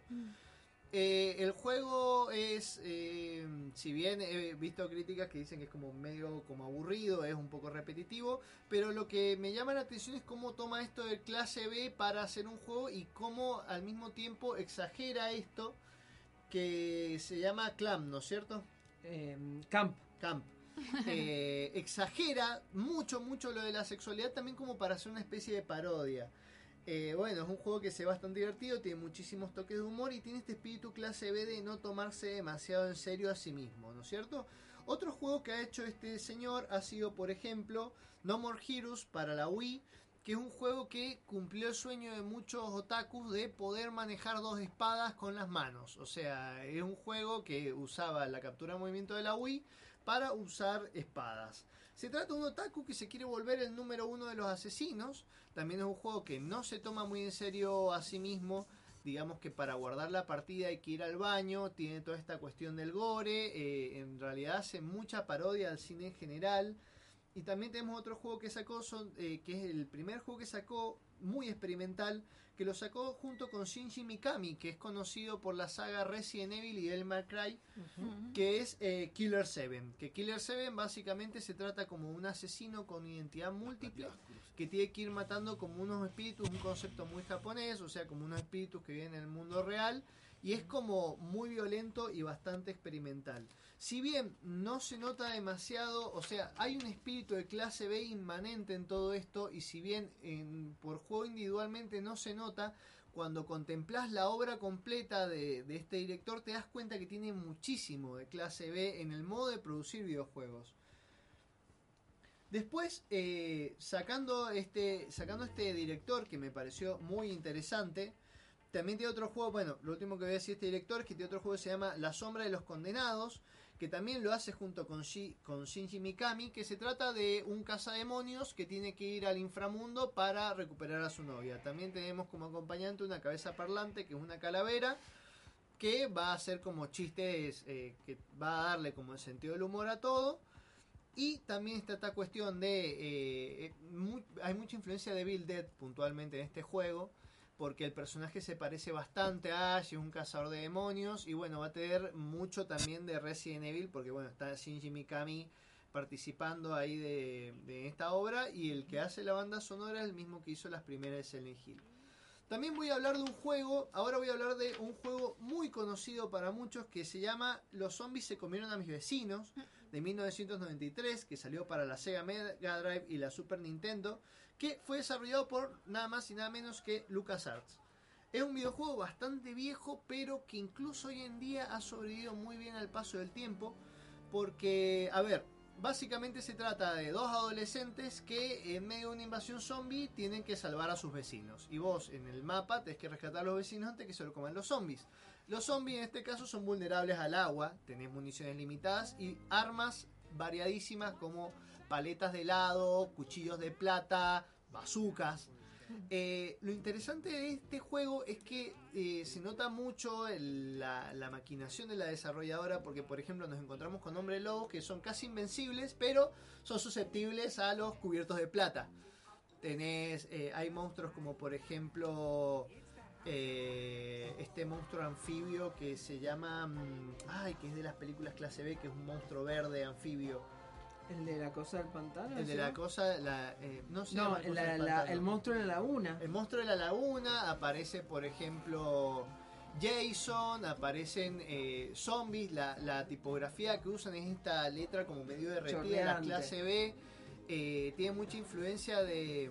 Bueno, por ejemplo, tenemos esta cuestión de que los extraterrestres copian los cuerpos de los humanos. La También invasión de los ladrones la de invasión de los ladrones de cuerpos. Tenemos aliens que nos invaden, que también son susceptibles al agua. Claro, cada nivel tiene un título, me acuerdo, que hace referencia a alguna película eh, de manera paródica, algún chiste. Y los villanos de cada nivel siempre hay como un villano específico que se repite mucho y que tiene que ver con alguna de estas películas. Claro, y el villano es el Doctor Lengua, Doctor Tongue, que toma una poción y se vuelve una araña gigante o en el último nivel una cabeza gigante. Cuando terminas el juego, pasás a la parte de créditos que es jugable, donde te encontrás a todos los desarrolladores del juego, incluso el mismo John Lucas te da la bienvenida eh, al nivel. Sí, es que él está re involucrado en los videojuegos de- en esa época. Claro, y aparece, eh, entre otras cosas, aparece Col- Col- eh, Colette Michao, que es la animadora del juego, que también animó juegos conocidos como por ejemplo Indiana Jones y el Templo, el Templo de Atlantis, Monkey Island 2, el, universo matemático de Star Wars y la aventura gráfica de Sammy Max. Bueno, este juego ve muchísimo de la clase B en general, se nota por todos lados. Eh, recomendadísimo si no lo han jugado.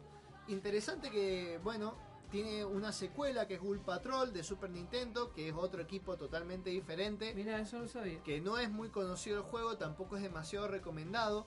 El equipo creativo que hizo Zombie, los zombies se comieron a mis vecinos, en realidad trabajó en un título que se llama Metal Warrior de Super Nintendo, que es uno de ciencia ficción y mechas, que es excelente. Y también uno recomendado, poco conocido, que no tiene que ver con el tema, que es eh, Las aventuras de Hércules de 1997, que es una jugabilidad muy parecida a la de los zombies se comieron a nuestro vecino y es una de esas joyitas medio ocultas. Ah. Salió para Sega Saturn y PlayStation 1. Eh, está muy bueno, recibió críticas excelentes y el que hace la voz de Hércules es el mismo que hace la voz original de Homero Simpson. Ah, mira. Y bueno, eh, no, no tengo más juegos, pero me parece que nos estamos quedando sin tiempo. Sí, bueno, ya con, con esto. ya- Con eso me parece que ya estamos, ya estamos bien. Eh, bueno, creo que deberíamos cerrar también con una recomendación. Bueno, eh, yo recomiendo la saga de Plaga Zombie de unas películas de serie clase B argentinas que mm, la verdad es que están muy buenas. eh, ya las estuvimos comentando más temprano. Estuvimos escuchando la canción. Y estuvimos escuchando la canción, yo las recomiendo muchísimo. Estaban en YouTube en un momento porque era como tan Las clase B que las habían liberado en YouTube. Supongo que seguirán estando, así que si las quieren ver son muy buenas. Lo que sí les aviso que la primera no me pareció tan buena, pero como que va increciendo. Ah, y vale bien, la bien, pena bien. ver las primeras, vale la pena ver la primera para llegar a la tercera, porque la tercera me pareció excelente. Sí, encima pasan muchos años. La primera es como de finales de los 90 y ya la última es del 2012. 2012. Es como el Mass Effect, de que para llegar a los buenos a, la- a los buenos números tenés que jugar el primero que una. Sí, una no, el primero es terrible. Yo lo Una intenté, cagada. pero me pareció muy. Yo todavía no lo termino. Eh, bueno, yo voy con una recomendación. eh, Reanimator, que es una película de- basada en el cuento, de Lo- en el relato de Lovecraft, Herbert West, Reanimador. Y es una película del año 85, dirigida por Stuart Gordon, que la recordé, hace po- la vi de niña y no sabía en ese momento que era de Lovecraft. Pero bueno, así que recomendadísima esa película. Bien. De culto. Bien. Bueno, yo les voy a recomendar, en realidad voy a hacer un poco de trampa, pero eh, nos están hablando en el Consejo Nerd de las películas de la Hammer, de Roger Corman, lo han mencionado, incluso Luna mencionó un poco Corman por el tema de Scorsese. Eh, estas películas de la década del 50, películas de terror basadas en los clásicos monstruos, eh, como eh, Frankenstein, Drácula, la momia, eh, que incluso generaban como una especie de universo expandido, chiquito, en el cual se empezaban a relacionar y eran muy interesantes. Y sus dos grandes autores, digamos, son Roger Corman y Terrence Fisher. Las películas de la Hammer se las recomiendo muchísimo, véanlas a todas porque son geniales y son la base también de todo lo que vino después. Y bueno, como medio que se nos quedó afuera, quería recomendarlo al final. Así que bueno, nos despedimos. Estamos muy contentos con este programa, le hemos pasado genial. Esperamos que el equipo se vaya reconstituyendo en los próximos episodios. Claro, lo vamos a volver a, a contratar en algún momento. Vamos a ver si nos alcanza el presupuesto. Bueno, yo yo soy Mariano Rosales, arroba Chagneruda. Le mando un saludo a Lara Garro que nos está escuchando. Y bueno, con esto me despido. Soy Luna Narresti, alias Lara Blanco, y bueno, hemos tenido un programa digno de, de clase B. ¿Por qué dio vergüenza? No, mentira. Bien, eh, yo, yo soy Noverol, arroba Mosca Covalente. Un saludo al Consejo NER que está del otro lado siempre participando y no siempre le damos el espacio que se merece, no lo citamos tanto como se merece. Muchísimas Que gracias. manden audios, ¿no? Que manden audios si quieren. Muchísimas gracias a todos. Y nos vamos y por supuesto que estamos a punto de comernos el himno como un como una buena película clase B se come, no sé, las tripas, digamos. Y digo estas cosas Buena por- analogía. digo estas cosas porque los, Los nerds heredarán la tierra.